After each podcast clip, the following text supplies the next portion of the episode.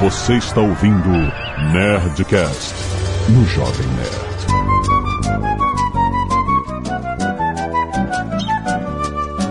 Landa, landa, landa, nerds! Aqui é Alexandre Antônio do Jovem Nerd. Sustentabilidade é o caminho e o caminho é sustentabilidade. Aqui é o Gabriel Siqueira, também conhecido como Gabriel Dredd. Eu saí da geladeira, mas eu continuo contra o ar-condicionado.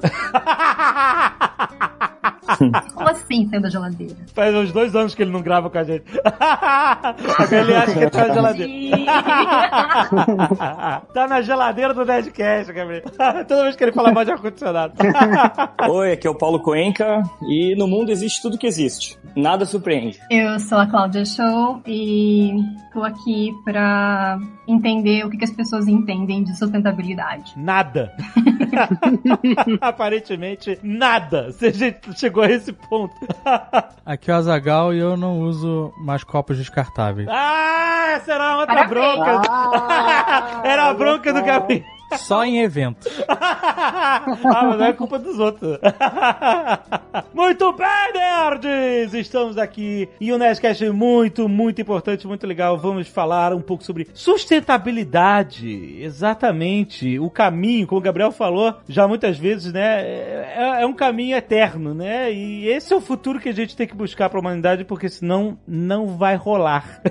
o longo prazo da humanidade nesse planeta sem sustentabilidade, gente. É um papo muito, muito maneiro. Fica aí. E-mails! Canelada. Muito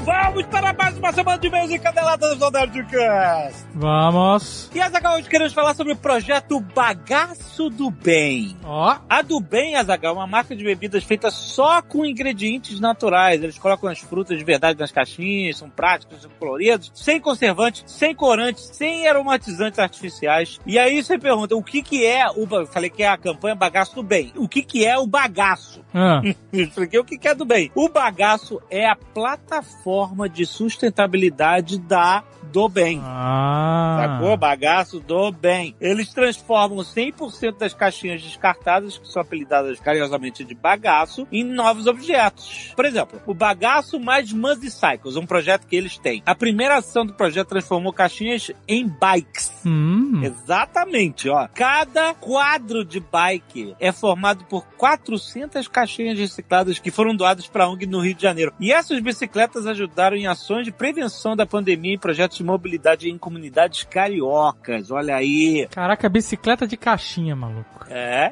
é, meu Eu amigo. ainda não consegui entender isso. Exatamente. que mais? Tem o bagaço mais teto mais ecolar. Explico o que que é. A parceria com a ONG Teto, eles também transformam as caixinhas recicladas em telhados para moradias emergenciais e projetos comunitários em áreas de vulnerabilidade pelo Brasil. Cada telhado, Azaghal, leva mais de 6 mil caixinhas recicladas. E olha só, já com a ONG Ecolar, eles estão construindo moradias inteiras com caixinhas recicladas e cada casa leva cerca de 40 mil caixinhas. Caraca! É Caraca. muita caixinha. E outra coisa que eles estão fazendo também, Azaghal, são os canudinhos biodegradáveis. Eles estão mudando os canudos da linha de sucos para crianças para canudos de papel. E além disso, também mudaram as caixas de papelão para caixinhas 100% recicladas. E agora o papel das caixinhas se transforma em caixas maiores que voltam para as fábricas. É isso. É o ciclo. Para dar um ciclo, compadre. Vai volta. Esse, é, esse é o símbolo da reciclagem? É ciclo? É isso. então, se você quiser fazer parte do Bagaço Bem, você pode encontrar os pontos de coleta mais próximos de você no Rota da Reciclagem. É só seguir eles no Instagram, é muito fácil. Arroba do bem, é isso. Arroba do bem. Lá você consegue o link para conferir qual é o ponto de coleta mais pertinho da sua casa e mais informações sobre o projeto. Se você não conhece ainda do bem, tá na hora de dar uma chance. Eles estão nas principais redes de supermercados. Você também pode encontrar as bebidas no site www.dobem.com. Tem link aí na descrição. E hoje, Azaghal, é dia de Nerd Tech! Sim. Estamos começando 2021 com polêmica. Eu quero saber o seguinte, Azagal. Será que a programação vai acabar? Tem que acabar o programador? É isso? Será que a inteligência artificial ou mesmo as ferramentas que geram código-fonte vão roubar os empregos dos programadores que a Lura está formando? muito bom. A gente vai falar sobre isso nesse episódio, tá muito maneiro. Já está publicado aí na sua timeline. Baixa para você ouvir logo depois desse Nerdcast. E olha, tem muita ferramenta que você já usa no dia a dia que vai precisar de pouca programação e já automatiza muita coisa da nossa vida. Por exemplo, Excel. Excelente. Olha aí, isso é exatamente. Tem um tal de Zapper que o Azagal adorou, vai facilitar a sua vida para integrar e-mail, Dropbox, Trello, Calendar, além de outros apps, tudo integrado. Vai lá ver se isso tudo vai substituir a programação pesada ou não. E vamos lembrar que a Lura começa com tudo esse ano com cursos novos de Excel, de VBA, que costumam ser a boa porta de entrada para o mundo da programação e da ciência de dados, com Power BI e criação de dashboards e relatórios complexos. Você está começando o ano refletindo sobre projetos, investir na sua educação e tecnologia é uma das melhores decisões que você pode tomar, mesmo que o robô vá tomar o seu emprego no futuro. vá programar o robô que vai roubar o seu próprio emprego. Diferentes carreiras estão se aprofundando cada vez mais na programação, então você pode se matricular hoje ainda com 10% de desconto em www.alura.com.br barra promoção barra nerd. Você já sabe, 5 anos de conteúdo incrível de tecnologia com a Alura aqui no Jovem Nerd, rapaz! Se você não quiser ouvir os Não, recados não, não, em... peraí, não pula ainda não. O quê? Não pula não, que tem um recado que eu quero que as pessoas ouçam O quê? sobre o nosso financiamento coletivo. Oh, mas é claro, Azaghal. Ainda tá rolando. Olha só, a partir de hoje começam as lives semanais até o final do financiamento coletivo. Para vocês estarem entretidos e informados. Olha só, hoje tem a live com os artistas que vão fazer a graphic novel. Exatamente. Então nós temos o Fábio Abu, Alice Monstrinho e o Fred, eles sendo mediados pelo Guilherme, vão conversar sobre tudo que vai acontecer aí nos quadrinhos, na graphic novel, né? As histórias extras, os estilos, tudo que a gente tá trazendo para essa parte do financiamento coletivo, eles vão conversar hoje numa live no canal do Jovem Nerd às 8 horas da noite. Hoje é sexta-feira. Dia 8. Isso, 8 de janeiro de 2021. É isso aí. Isso, já na semana que vem a gente tem a live dos escritores. Olha! E aí é com o Leonel, novamente Fábio Abu, e a Karen conversando sobre todo o universo literário do Nerdcast RPG Cthulhu. Então eles vão falar dos livros, dos quadrinhos, do livro-jogo, do que que vai vir. O Leonel vai falar bastante dos livros, então a gente falou pouco, a gente vai poder ouvir dele, o que que vem por aí, vai poder ouvir da Karen, entender um pouco mais o plot do livro-jogo, o que vai acontecer, vai ser bem legal. Também na sexta-feira que vem, dia 15 às 8 da noite. No dia 22, Jovem Nerd, às 8 horas da noite, nós teremos uma segunda live com jogadores, só que dessa vez as participações especiais. Ah, olha só! Então teremos o Sr. K, 3D, Léo Castilhos, que faz a voz do Nerlatotep, e eu e você estaremos lá também. É. E aí a gente vai conversar, falar das histórias, ouvir, vai ter alguns bastidores, né? A gente vai ter gravações do Sr. K fazendo Necronômico que não foram ao ar e a gente vai comentar. Tem também do Léo Castilhos, né? Então vai ser uma live mais voltada pro RPG mesmo, pro gameplay. Vai ser bem legal, também às 8 horas da noite. Maravilhoso! É, na outra sexta-feira, dia 29 de janeiro, também às 8 horas da noite, tem uma live super especial com ninguém mais, ninguém menos do que Nyarlathotep. Oh, ah, não é com o Léo Castilhos, essa Não. é com o do... É com o Nyarlathotep, o deus mensageiro e sua pessoa virá falar com os mortais. Nossa, que bonito. Então, olha, tem lives muito legais aí a semana inteira. Fique ligado. Hoje já tem uma live às 8 horas da noite. Toda sexta-feira, live às 8 horas da noite até o final do financiamento coletivo. Beleza? Muito bom, muito bom. E olha só, Zagal, nós estamos quase atingindo 6 milhões de reais no financiamento coletivo maior da América Latina! Quase 2 mil por cento da meta. Nossa, mãe, cara, muito, muito obrigado, galera! Muito obrigado por esse apoio. Significa muito, muito para o cenário de RPG no Brasil. Significa muito, muito para o nosso trabalho. Significa muita, muita confiança na entrega que a gente vai fazer nesse financiamento coletivo dessa coleção definitiva do Nerdcast RPG Cthulhu. Cara, muito foda pra todos vocês. Aliás, e todo mundo ganha. Todo mundo que apoiou desde o início e todo mundo que tá entrando desde agora vai ganhar as metas estendidas que são do seu nível. Fica ligado lá, porque na página do nerdcastrpg.com.br, lá embaixo na página você pode ver quais são as metas estendidas e o que, que elas proporcionam de melhorias a cada nível do financiamento. Cara, é muito maneiro. Isso aumenta o valor de todos os níveis, de todo mundo que tá participando, cara. É muito maneiro. Então, muito, muito, muito, muito obrigado a todos. Não se esqueça que ainda há mais metas estendidas a serem domadas, Azagal. Sim, temos que trazer mais histórias para Graphic Novel, mais páginas de mais possibilidades para o livro-jogo, mais ilustrações, mais artistas. A gente quer mais! Exatamente, olha, e tem a meta de 6 milhões 666 mil 666. Eu quero atingir essa meta, Azagal.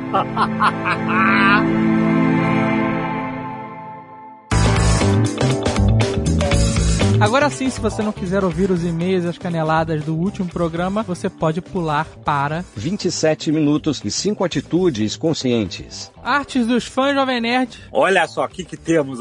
Muita coisa, meu Deus. Tem muita coisa. Quase 30 artes dos fãs. Nossa. Temos, olha, você pode ver no app as artes que a gente citar aqui. Caso você não esteja ouvindo no app, baixe e ouça. Caso seu app esteja atualizado, atualize, que a gente fez uma atualização massiva aí. E caso você não queira ouvir no app, tudo bem, você pode ver as artes lá no nosso site, no jovemnerd.com.br. Mas ó, antes de começar as artes, se você não ouviu ainda o Nerdcast de RPG e pretende ouvir, você pode tomar spoiler. Não, pode não, você vai tomar spoiler. É. Então pule as artes dos fãs. Se você tá usando o app, tem um botãozinho aí que você pode pular essa parte dos e-mails. Caso não, você vai no time jump que a gente acabou de indicar. Exato. Temos a última cartada de Thomas Faraday por Patrick Júnior de Paula. Ficou muito maneiro. Nossa, cara, que cena. Ficou muito foda. Obrigado, querido. Temos o Búfalo pelo Luiz Paulo de Oliveira Barbosa, o Búfalo orando por Dom Azagal. Animal, animal. Temos o Call of Cthulhu por Elias Mota, ficou muito maneiro. A arte meio, meio aquarela, meio guache, não sei como é que chama isso, mas ficou muito legal. Irada, irada. Temos o Maxwell Lourenço, fez um Cthulhu aqui muito, caraca, muito maneiro também. Temos essa aqui que ficou parecendo pôster, maluco. Cthulhu por Dimona Barra. Olha aí, The Last Ritual. É um pôster, pôster de filme. Tem o Cap dos Cultista Commando. Aham, muito foda, cara. Nossa, é a Tempestade, muito maneiro. Temos um Dom Azagal por Jack Azulita. Muito foda. E um outro Dom Azagal já comando para rezar, da Lívia Radaeli. Lívia Radaeli, você é parente do Lucas? Hum, será? Olha aí, é o mesmo, exatamente o mesmo sobrenome com dois L's, olha aí. Temos o Face of Cthulhu pelo Luiz Fernando, muito bom, cara. É, um, é o Azagal virando Cthulhu? Eu não sei, eu acho que sim, mas eu achei maneiríssimo, achei foda. ficou muito maneiro, ficou muito maneiro. André Pimenta também mandou aqui, cara, muito maneiro, cheio, um desenho cheio de achuras de todo mundo na ilha, cara. Ficou muito, muito foda. Muito, muito obrigado, todo mundo na ilha, tô falando Nerdcast de RPG.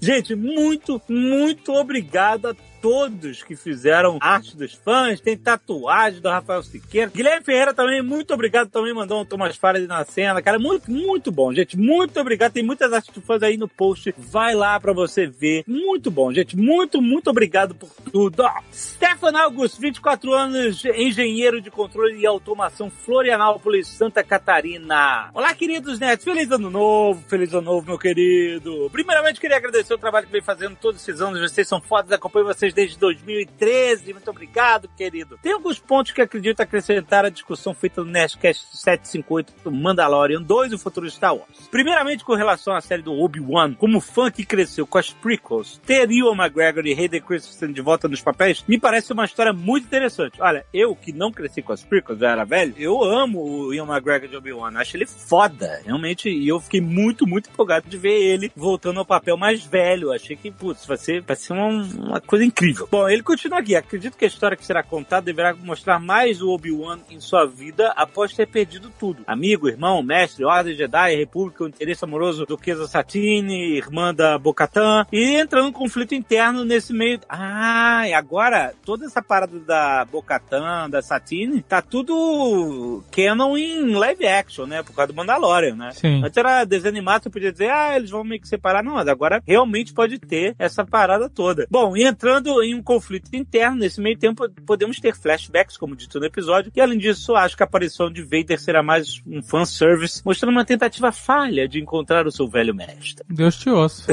A força te ouça. Dois, série e aparição da Ahsoka Tano. A Ahsoka é uma personagem que, na época que Mandalorian se passa, poderia ser considerada, segundo o velho canon, que agora se chama Legends, né, como uma Grey Jedi. Ela é treinada nos caminhos da força, mas não necessariamente segue um dos lados clássicos, Jedi Sith. Nas animações Clone Wars e Rebels, a personagem deixa bem claro seus motivos de abandonar a ordem e porque não é mais uma Jedi de carteirinha. Além disso, o fato dela recusar a treinar Grogu, nosso Baby Yoda, é muito condizente com a personagem e com o que foi apresentado no Retorno Jedi. Ela não é uma Jedi, ela sente em Grogu o mesmo caminho do seu mestre, que por sua fragilidade emocional destruiu o Jedi, afundou o Império. É o Anakin, né? O Anakin foi mestre dela. E é claro que ela deve ter a própria quest dela, que é achar o É, ela com certeza tem essa quest, né? Ela fala. 3. Baby Yoda. Esse personagem tem o detalhe de ter 50 anos e ter vivido todas as histórias que conhecemos de Star Wars. Ou seja, ele viu todas as guerras clônicas, provavelmente interagiu com Yoda, viu o nascimento e a queda do Império, conheceu o Fermando, a Ahsoka e agora tá na tutela do Luke. Ou seja, ele, de certa forma, é alguém que pode ter mais conexões em qualquer uma das eras de Star Wars, e principalmente o link en- entre as séries Mandalorian Clone Wars. Caraca, é realmente o Baby Yoda. Ele é o novo R2, é o novo R2. Exatamente. Passou por tudo. Então, mas aí eu fico com a dúvida onde que eles vão. Eu espero que não seja na série do Fernando, que eles expliquem. Eles podiam fazer a série só do Baby Yoda, eu acho. Cara, isso é uma possibilidade bem grande. Porque assim, ele é um bebê. Ele se comporta como um bebê, né? Ele faz sonzinho de bebê, né? Não, ok, ele faz somzinho de bebê, mas ele, ele tem uma compreensão maior do que um bebê. Cara, ele tá atrasadíssimo na fala. Ele não consegue falar nada.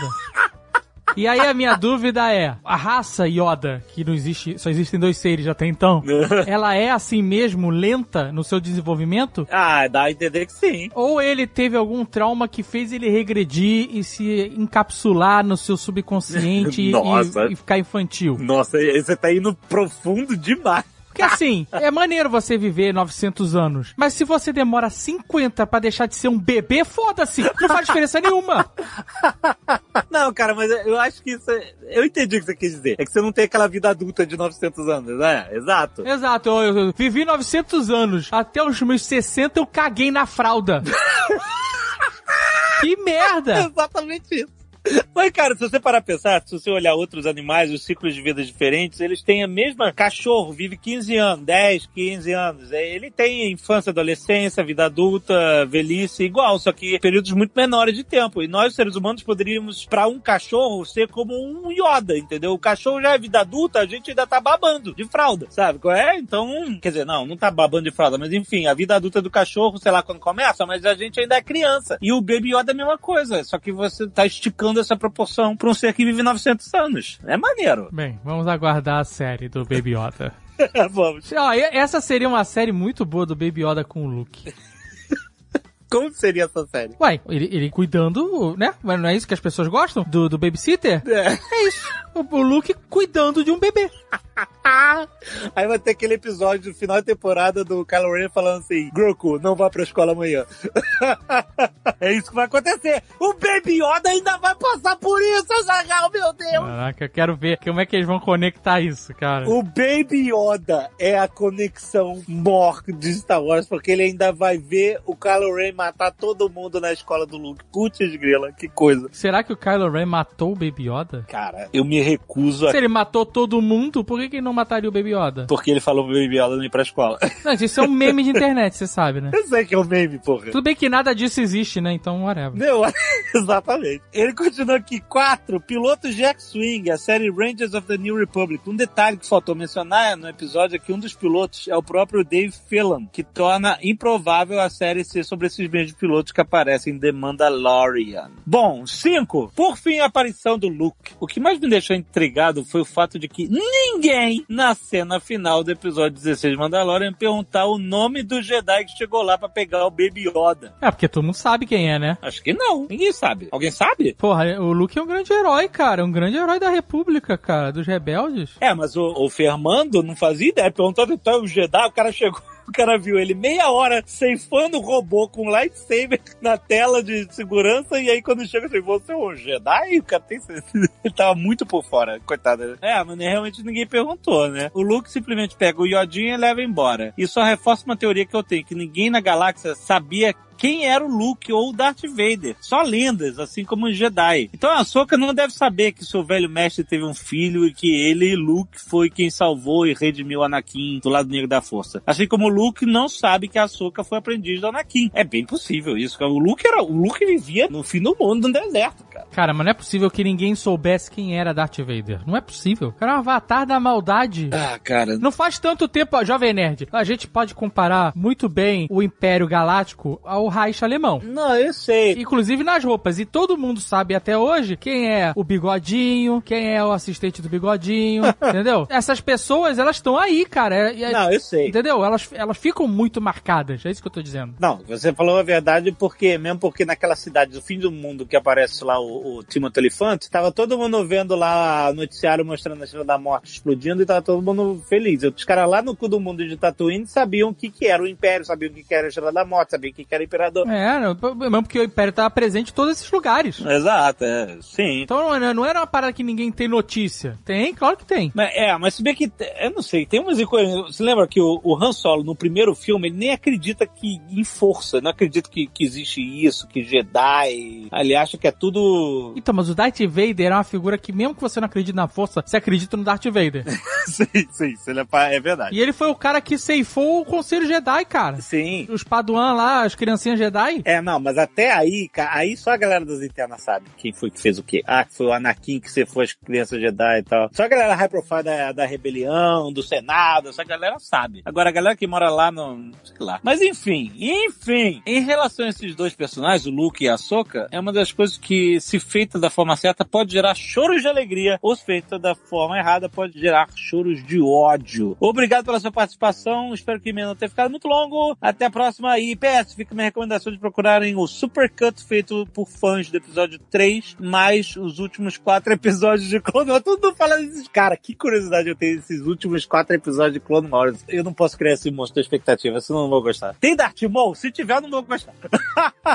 Matheus Corkzovey, 26 anos, engenheiro civil, Mamborê, Paraná. Olha aí. Olá, Jovem Nerd Azagal. Gostaria de esclarecer algumas dúvidas e declarar aqui meu amor por esta personagem que, a meu ver, possui o melhor desenvolvimento em toda a franquia de Star Wars, a Sokatan. Olha aí, mano. Tem muitos fãs, tem muitos fãs. Primeiramente, coloco aqui três motivos que justificam o fato de o mestre Yoda considerar Luke o último Jedi. Vamos lá, vamos lá. Pra essa O primeiro motivo é uma perspectiva metalinguística e os outros dois dentro da narrativa. Motivo 1. Um, a Soca foi criada por Dave Filoni e George Lucas para o filme Star Wars The Clone Wars de 2008. Portanto, não havia como Yoda saber sobre ela em O Retorno de Jedi de 1983. É claro que quando ele filmou o Retorno de Jedi, ele não tinha pensado em Ahsoka, em outros Jedi, assim. Ok, até aí, beleza, mas isso não é desculpa. É, porque aí senão você vai ficar assocando o Jedi aí no Jedi. Nossa.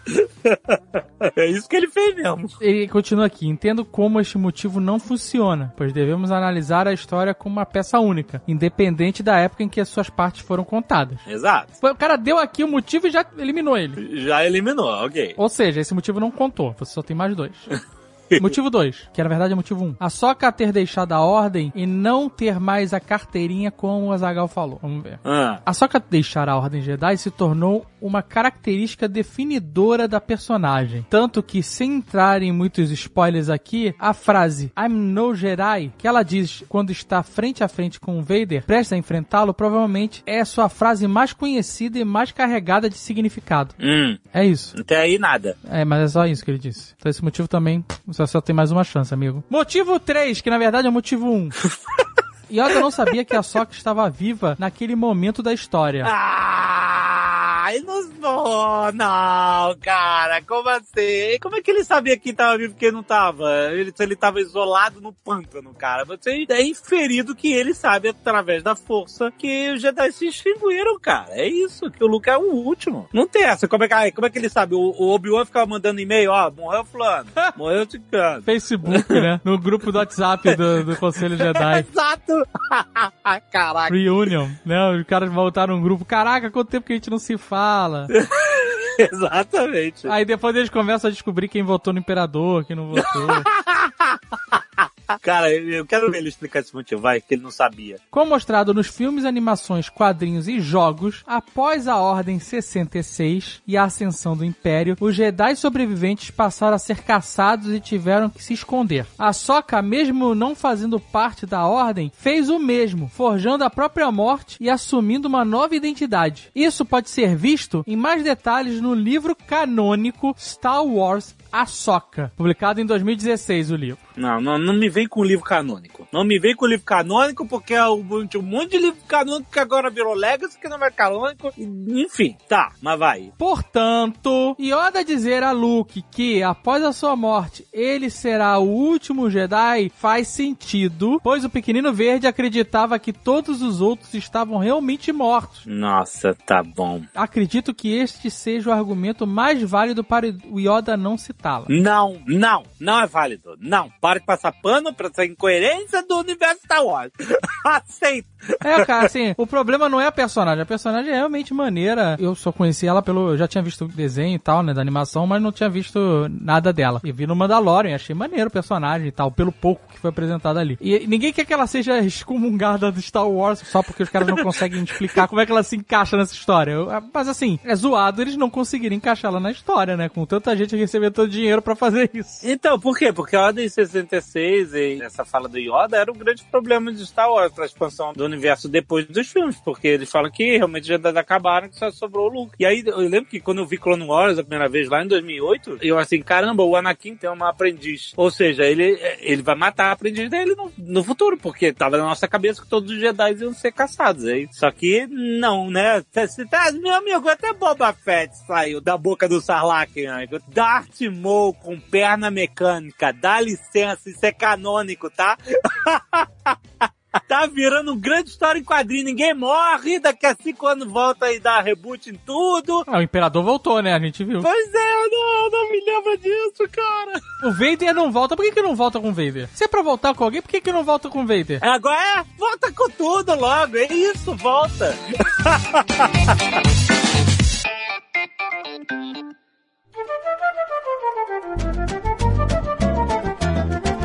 Gente, eu queria abrir perguntando se a reciclagem é um dos pontos da. Tem que da- ser, que até é o único que eu faço de verdade. Então, é isso que eu ia falar. Justamente, a reciclagem é o ponto da sustentabilidade que está mais próxima das pessoas leigas. Porque a gente separa o lixo, essas coisas. Eu nem achei que você ia perguntar isso. Você ia perguntar se a reciclagem ela é de verdade. se, é- se o que a gente separa é reciclado mesmo ou vai tudo pra um aterro pro futuro, sabe lá Deus quando ser reciclado? É, pois é, uma boa pergunta também. É, é, um, é um mistério de destino. O- Pelo que eu entendo, e eu entendo muito pouco, mas as garrafas PET são as que são mais de fácil reciclagem e que são mais reaproveitadas nesse sentido. Mas outras embalagens, tipo Tetra Pak, né, que precisa de um processo para que tem várias camadas, né, de produtos recicláveis dentro dela. Esses aí já não são tão aproveitáveis, pelo que eu entendo. O que é pouco ou nada. Tá no caminho, tá indo bem.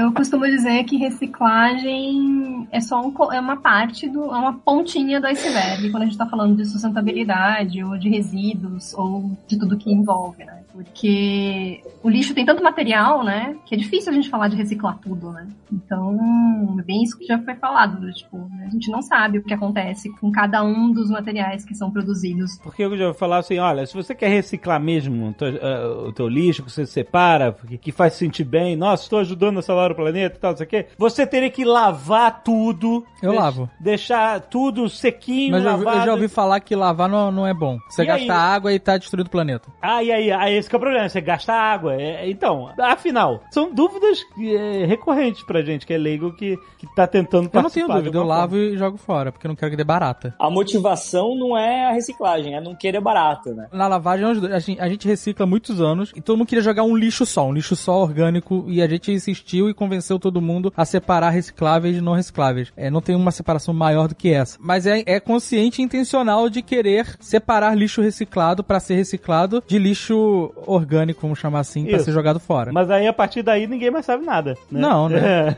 Aí não. Não, e até antes disso, sei lá, aqui em São Paulo, cara, num, no meu prédio a gente quis fazer coleta seletiva. Primeiro que ninguém se interessou, e se fizesse a coleta seletiva, ninguém ia se interessar em separar, ter vários tipos de lixo. É muito maluco, porque o problema começa até antes, né? Tipo, qual que é a logística que a cidade precisa ter, que os condomínios precisam ter, que o hábito da pessoa precisa ter pra fazer isso? Eu acho que tá muito longe, assim. Eu vejo uma quantidade muito ínfima, assim, de pessoas fazendo isso. Então, acho que a reciclagem, quando perguntaram se é o que tá mais próximo, eu não acho que é o que tá mais próximo, não. Acho que é o mais falado, é o mais marketeado, mas não o que tá mais próximo de possibilidade da sustentabilidade. É, porque na verdade a raiz do problema mesmo é o consumo, né? É o consumo, porque antes de gerar o, o lixo, você tem que saber melhor, entender melhor o que consumir, né? Pra poder gerar menos lixo, né? Que eu acho que é a raiz do problema que a gente precisa resolver, né? É, tá aí o iPhone sem o carregador, né? Resolvendo esse problema. Olha aí, aí apare... sabia que apareceu alguém pro meu lado. aqui, Olha, O iPhone intenção. agora o, o Xi, como é que é o nome? Xi,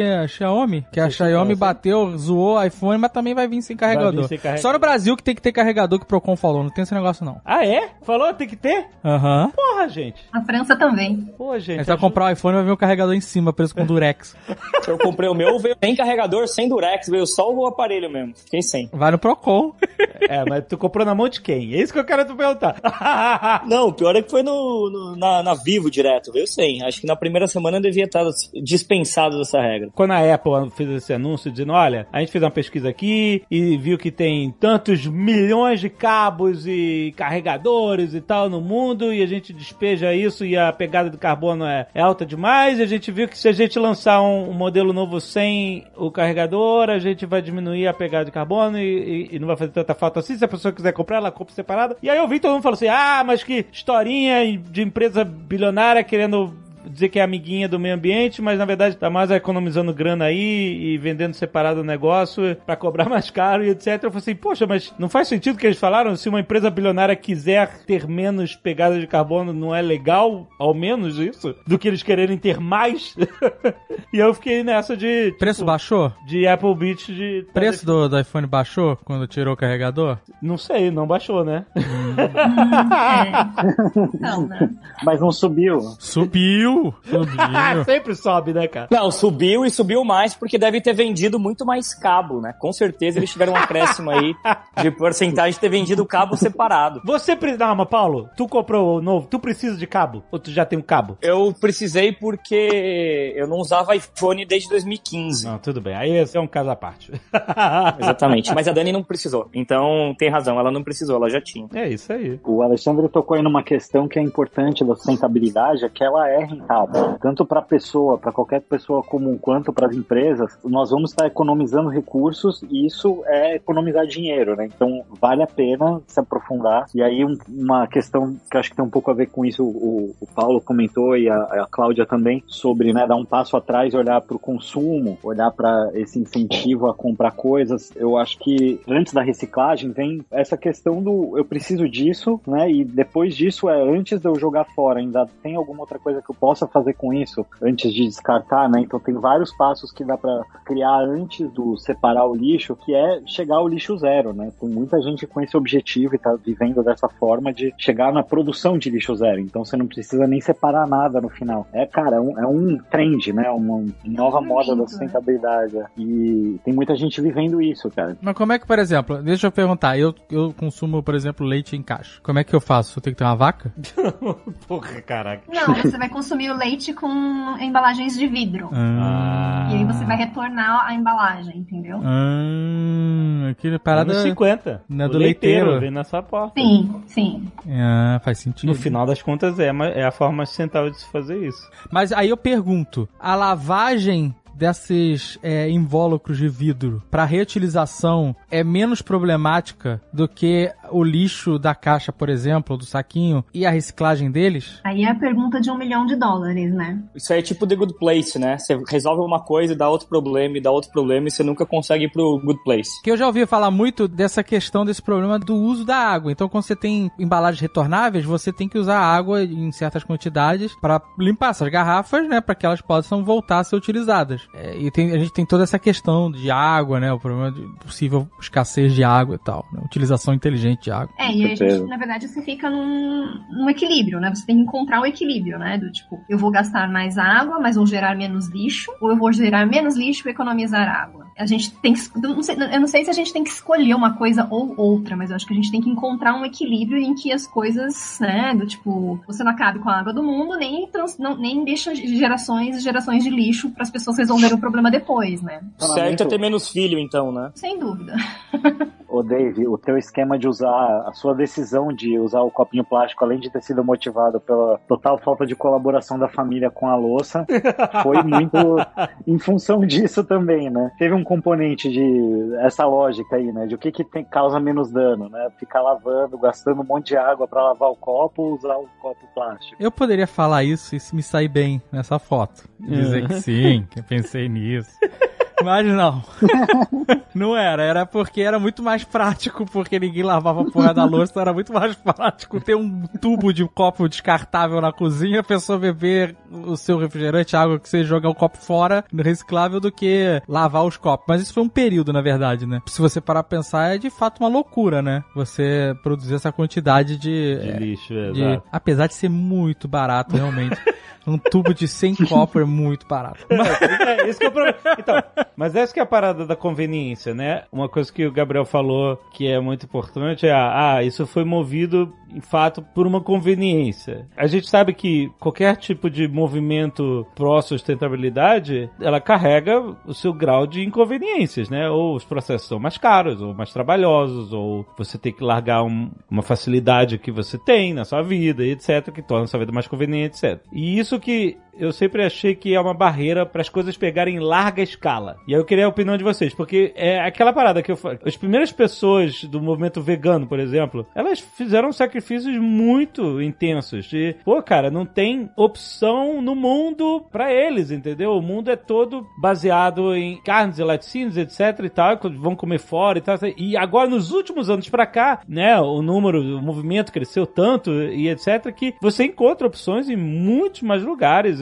É outra realidade do que se vivia 30 anos atrás, por exemplo. Então, para uma pessoa hoje decidir, por exemplo, vou me tornar vegano e tal, é muito mais fácil do que quem decidiu isso 30 anos atrás. É muito menos inconveniente, apesar de você poder colocar na balança a inconveniência de, ah, mas eu gosto de carne, etc e tal. Mas assim, é muito mais fácil você fazer isso quando você tem opções de pratos bons e gostosos, nutritivos, etc, do que antigamente que você tinha que ficar sofrendo catando um lugar diferente, super difícil de achar a comida como você gostaria que ela fosse. A minha pergunta, que tô dando mil voltas, é: vocês acham que em larga escala, estamos falando de uma escala mundial, global, sociedade global mesmo, trazer processos sustentáveis para o âmbito da conveniência é a forma de fazer isso acontecer de verdade? Eu acho que sim, cara. Tem um lema da permacultura, e a permacultura é um sistema de tratar o, todos os resíduos e as coisas e a matéria, né, tudo que existe de uma forma racional e bem aproveitada. E um dos lemas da permacultura é que se não for divertido, não é sustentável. Eu acho que é- essa é a linha. Tem que ser cômodo, tem que ser prazeroso, tem que ser legal. né? Não é à toa que tem tanta coisa lúdica relacionada à reciclagem, por exemplo. Né? Então, isso é algo que acho que na nossa cultura tem vindo cada vez mais forte, mas tem várias outras frentes que não são tão fortes assim. Na época que deu a escassez de água em São Paulo, se tornou bastante conveniente para todo mundo poupar água, até porque ficou mais caro além de escasso. E aí se desenvolveu várias soluções para isso, como pegar água do banho num balde e depois usar no vaso e outros tipos de uso que economizam a água. Não vão fazer toda a diferença do mundo, é, né? Não vão salvar o planeta em si, mas vão conseguir economizar um recurso precioso. Eu acho que pequenas atitudes podem fazer uma diferença, o que é bem diferente de todo mundo se sentir culpado pelo estado em que o mundo se encontra. Acho que a gente também tem que evitar isso, porque senão se torna uma carga pesada, que aí realmente a sustentabilidade se torna um fardo muito pesado que ninguém quer carregar. Tem que ser divertido, culpa não é nossa, mas a gente pode encontrar soluções. Acho que essa é a abordagem que torna o viável a sustentabilidade. Cara, eu acho que as pessoas elas só mudam alguma atitude delas, algum comportamento, se elas estão sofrendo com aquilo. Então, é muito difícil você chegar para uma pessoa e falar assim, ó, muda a sua atitude porque daqui a 20 anos vai acontecer alguma coisa. Aham. Talvez um dos grandes lances seria a pessoa não perceber ou não fazer aquilo por causa da sustentabilidade por um bem maior. Porque as pessoas não vão fazer isso por um bem maior. Elas vão fazer isso quando elas se forem egoístas e estiverem sofrendo com aquilo. E delas vão tomar uma atitude. Então, como que a gente faz uma parada que faça ela fazer aquilo sem saber que ela tá fazendo aquilo, entendeu? Tem que ser escalável, tem que ser cômodo, tem que ser conveniente e tem que estar no mercado. É, porque você falou, e eu até entendo e concordo com o que você disse, só que a gente percebe que nem ferindo, vamos falar assim, né, nem prejudicando ou machucando as pessoas, faz com que elas se movimentem nesse sentido. A gente tá vendo aí negócio de uso de máscara, de... As pessoas estão sofrendo de fato e elas têm essa perspectiva, esses exemplos acontecendo e mesmo assim elas não fazem. Ah, mas as pessoas precisam de coisa gráfica na vida delas. Elas estão sofrendo, mas é o que? É 0,03 que mudou, alguma coisa assim de população, né? Não é uma parada tipo peste negra, fazendo uma comparação com uma coisa que é devastadora, que a pessoa chega e fala, caralho, meu pai, minha tia, minha avó e cinco melhores amigos meus morreram. Querendo ou não, é uma pandemia, mas, sabe? Assim, para várias pessoas é distante, para muitas é muito próximo, para várias pessoas é distante. Eu duvido que a pessoa que teve um parente duramente afetado ou alguém que perdeu não tá usando máscara, não tá tomando os cuidados. Quem não tá tomando cuidado é quem não foi afetado. É, exatamente. Ele não sente o peso daquele problema, né? É um pouco o que acontece com tudo, né? A gente separar o lixo ou não, eu não sou afetado. Não, não, não chega na minha vida. Mas no fim chega, né? Porque o peixe que você tá comendo lá tá cheio de micropartículas de plástico que estão no, no oceano e você tá botando pra dentro. Mas é aquela história, a pessoa ela não faz exame, ela não faz exame pra não descobrir que tá doente. É Então pessoa realidade. ela nunca descobre que ela tem plástico no organismo dela. É. Você tocou num ponto, na hora que você falou do peixe, você tocou num ponto, assim, que pra mim foi muito significativo, assim, porque eu acho que o grande motivo pelo qual as pessoas não se mobilizam mais, não, não fazem mais pela sustentabilidade, pelo meio ambiente, é que acontece uma desconexão das pessoas com a natureza. As pessoas perderam a noção de que a gente é parte da natureza, que a gente depende da natureza. Aham. E aí do tipo, ah, um peixe morreu, ah, um peixe morreu pra eu comer, fim, acabou, entendeu? Ah, tem mais plástico no mar, beleza, ok, não tá, não tá me afetando, não sou eu, não é comigo. Ou então tá muito distante. Ah, eu só vou ver o, o plástico no mar quando eu for na praia. Só que eu vou na praia uma vez por ano, e geralmente eu vou naquela praia que não tem esse tipo de coisa, então tudo bem, então tá. Então acho que perdeu essa conexão de que, tipo, meu, é você, é parte de você. Se a gente tá queimando lixo, é porque eu acho pra você vai ficar ruim também. E as pessoas perderam todas as camadas em que a gente chega, em que a gente é natureza, a gente depende dela, entendeu? Acho que o, o problema na hora de mobilizar as pessoas, eu, para mim, né, assim, eu acho que tenho pra mim que o cerne é esse, assim, o dia que as pessoas acordarem e falarem, tipo, eu sou natureza, eu dependo dela pra estar aqui, aí eu acho que a ficha, a ficha cai, a, a chave muda, assim, do tipo, aí eu tenho que fazer alguma coisa, e aí eu vou fazer tudo que eu puder. Enquanto essa desconexão continuar, aí não adianta mesmo, assim. As pessoas acham que, exatamente, o leite vem da caixinha, não vem de uma vaca. Vocês acham que é por causa das conveniências que o nosso mundo moderno criou? A gente criou essa bolha de percepção onde é isso, a gente não quer saber da onde vem a conveniência, né? O fato é que, enfim, eu tô com o celular, tem internet, etc, tá tudo certo. E aí a gente não acaba sendo atingido por tanta conveniência da tecnologia e, e dos avanços, etc, que a gente, como você falou, você perde a conexão com o fato de que além da indústria, além de tudo, é tudo um organismo só, né? O planeta Terra e nós, seres vivos que estamos aqui. E uma coisa que a gente conversou antes de gravar mesmo, a Cláudia, acho muito importante você falar, é que a gente começou esse papo falando de reciclagem, porque tá na vida de muita gente em condomínios, etc, né? se- Separar o lixo e tal. Começou até a virar. Assim, pra mim é uma coisa natural. Eu cresci num universo onde isso não existia. E aí, mas hoje já é parte da minha cultura e minha filha já vai crescer com essa cultura. Pra ela é óbvio, né? A gente tem lixo que a gente separa, ah, esse lixo é pra reciclar, isso aqui não é e tal. O que é legal, porque a partir da geração dela, isso é como respirar. São hábitos hábitos que foram criados, né? Exato. Mas, uma coisa que você falou que acho importante ressaltar é, é, isso não é nem a ponta do iceberg de como a gente vai resolver os problemas do planeta, né? Isso é só um, uma ajudinha que a gente está dando. Principalmente porque só no universo de reciclagem, o impacto das indústrias é muito maior do que o impacto do que você faz em casa e separa de lixo em casa, etc, né? Uhum. Ou seja, tá na própria criação de tudo que você vai querer reciclar ou não depois, né? É, o pessoal que fala, que trabalha muito com resíduo fala que lixo é um erro de design, né? Aham. Se o lixo existe é porque o design tá errado, então foi mal feito.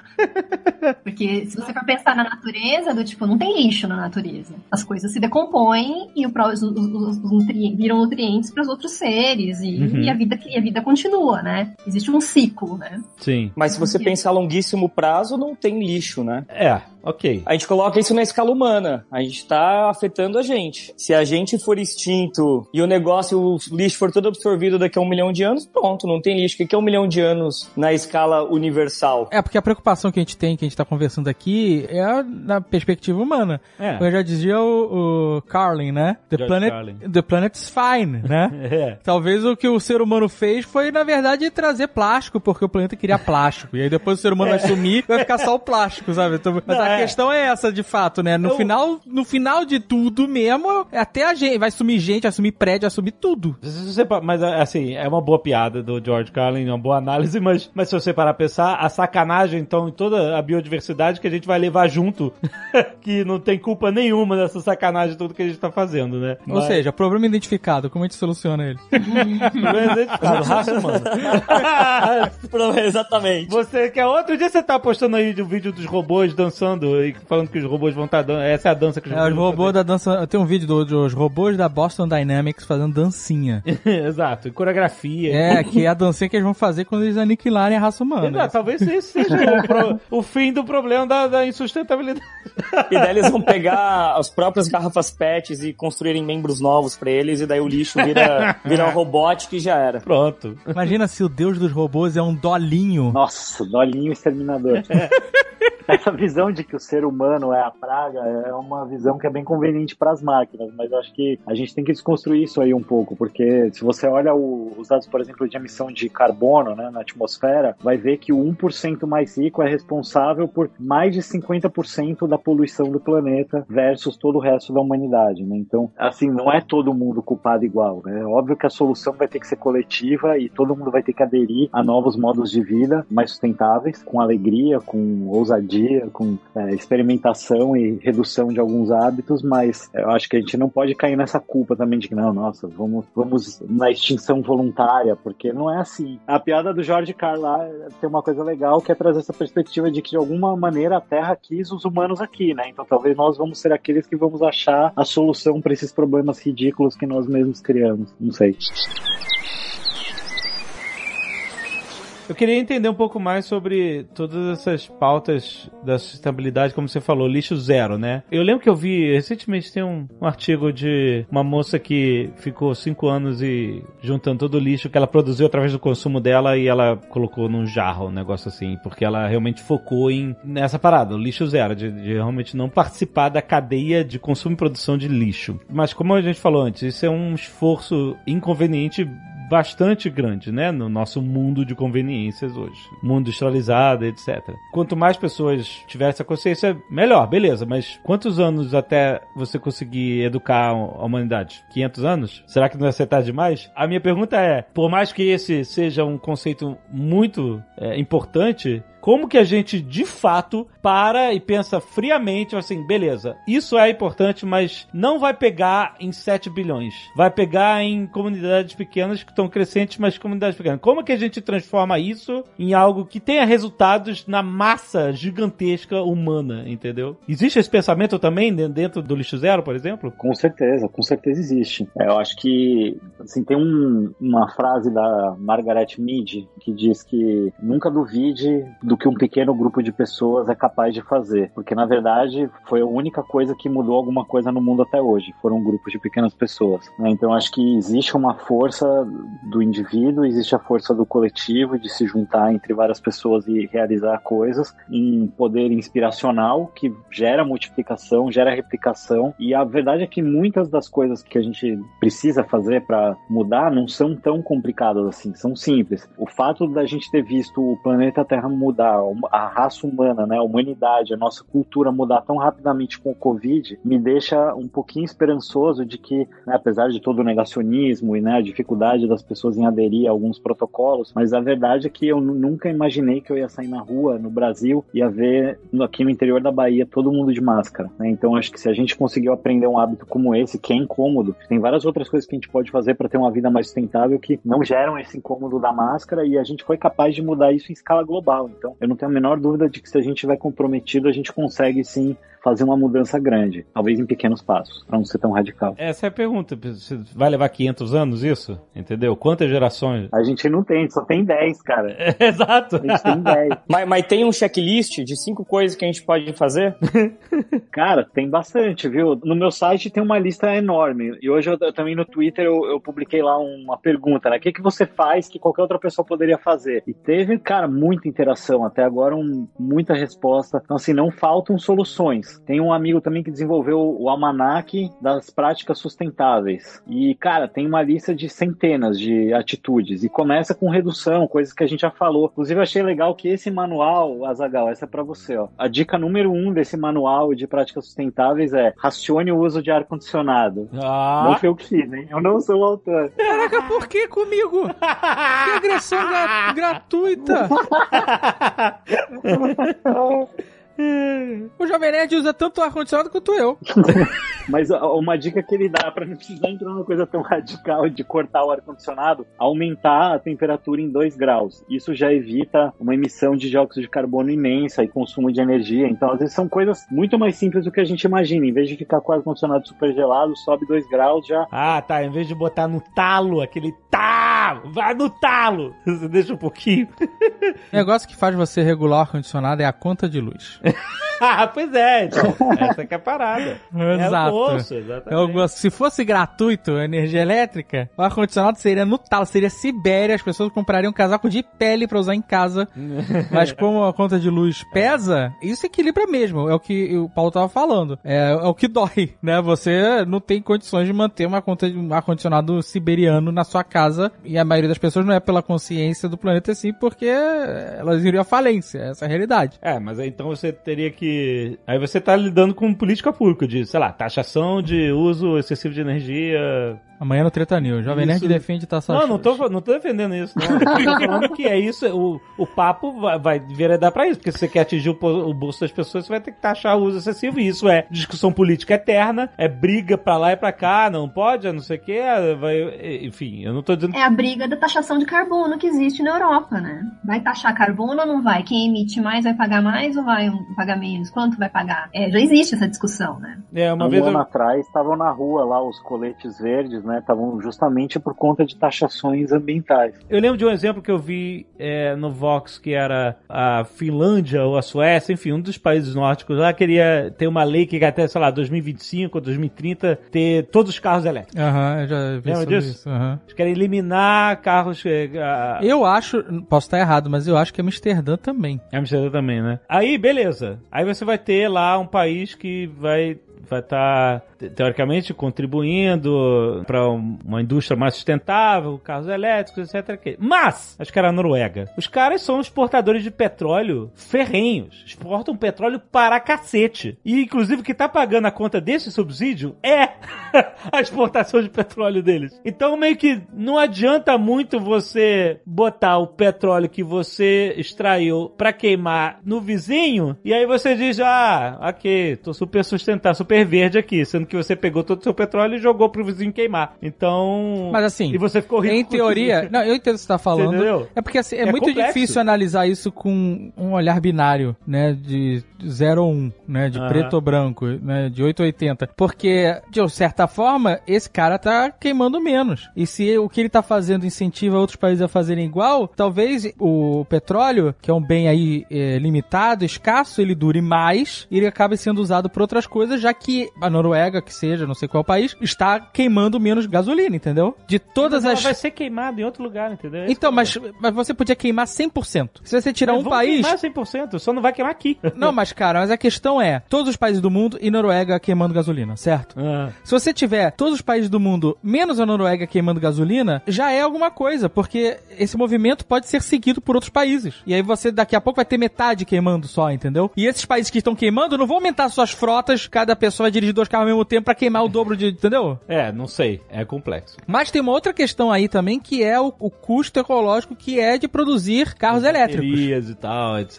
Todo o lítio, enfim, é. É uma balança muito sensível no final e das outra contas, coisa, né? e outra coisa, se o carro, você carrega o carro elétrico na garagem com, através da rede elétrica, beleza, o carro tem zero emissão. Tá lá, os caras vendem, o Tesla vende lá, zero em- emissions. Aham. Mas a eletricidade que entrou no carro veio de uma usina de carvão. Isso não, isso já, já, já foi superado, porque a eficiência do carro elétrico é muito maior do que a do carro a combustão. Então, mesmo que você queime, Sim, mesmo que você queime carvão para produzir energia para o carro, ele vai estar poluindo menos do que um carro a combustão. Porque a energia que ele, ele otimiza muito mais a energia, entendeu? A energia- ele gasta muito menos energia para se deslocar do que um carro a combustão. excelente. Mas ainda assim isso não resolve várias outras dimensões, né? Você ainda precisa ter Não, o sim. Transporte coletivo elétrico, Sim. porque o, o uso do veículo individual continua sendo insustentável em escala planetária, né? Então é, Aham. são muitas dimensões, né? É ótimo que não tem mais um carro a combustão, mas a gente ainda precisa arrumar para um modelo que seja talvez mais carros compartilhados e mais transporte coletivo eficiente com né, baixo uso de energia, né? Para reduzir o consumo mesmo. Você acha que existe essa tendência? Porque você não tem essa nova geração que não quer tirar carteira de motorista, não quer dirigir, porque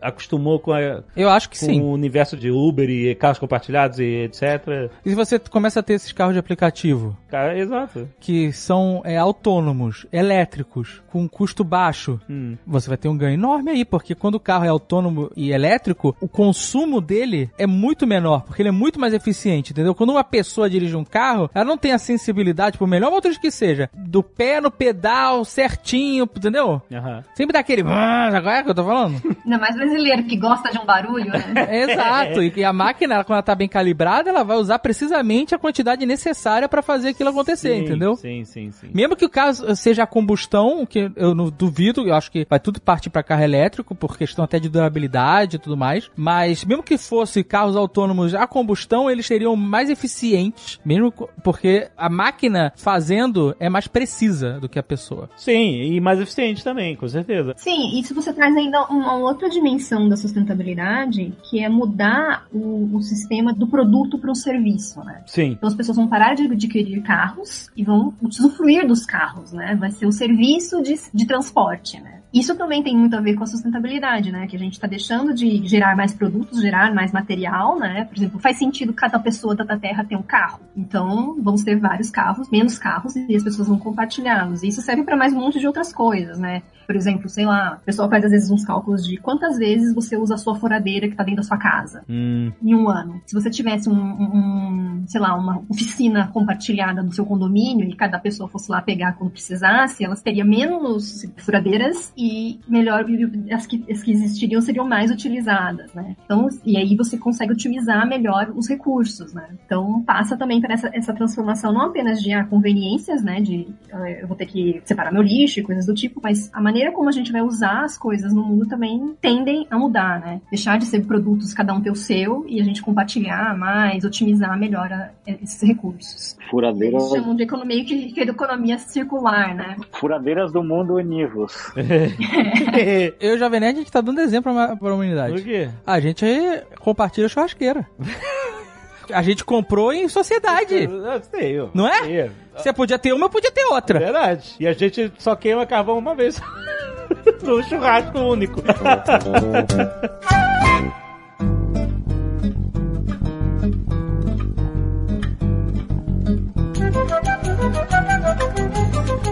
Lembro que vocês provavelmente foram impactados de muitos anos pra cá, a Intel, que fabrica processadores né, de, de computador, começou a trabalhar o seu marketing para o usuário final, para o consumidor final. Tanto que vocês têm a musiquinha. Tum, dim, tum, dim, vocês têm, todo mundo tem na cabeça esse maldito jingle da Intel, porque a gente viu muita propaganda dela por muitos anos. E aí você para pensar, os principais clientes da Intel são outros negócios, não o consumidor final, né? Ela é, ela é B2B, sempre vendeu para outras empresas, montadoras de computadores, etc e tal. E é claro que você pode ir lá e comprar o processador individualmente, montar o seu próprio computador, mas a realidade do mercado era que a Intel sempre vendeu muito mais para outros negócios, não para o consumidor final. Mas através dessa campanha de marketing, ela acabou educando o consumidor final a pedir, a exigir a perguntar se o seu computador tinha processador Intel. Uhum. A Intel não está patrocinando esse programa, mas eu, eu, tenho que usar isso como exemplo. Ou seja, ela criou, através das campanhas dela, uma cultura de mudar a indústria através da exigência do consumidor final. Mesmo que o consumidor final, em maior parte, não estivesse lá comprando diretamente deles, mas uhum. estivesse comprando através de outros fornecedores, e esses fornecedores, como se criou uma cultura de que Intel era o processador para você ter no seu computador, acabou se tornando top of mind e é, líder de mercado, etc.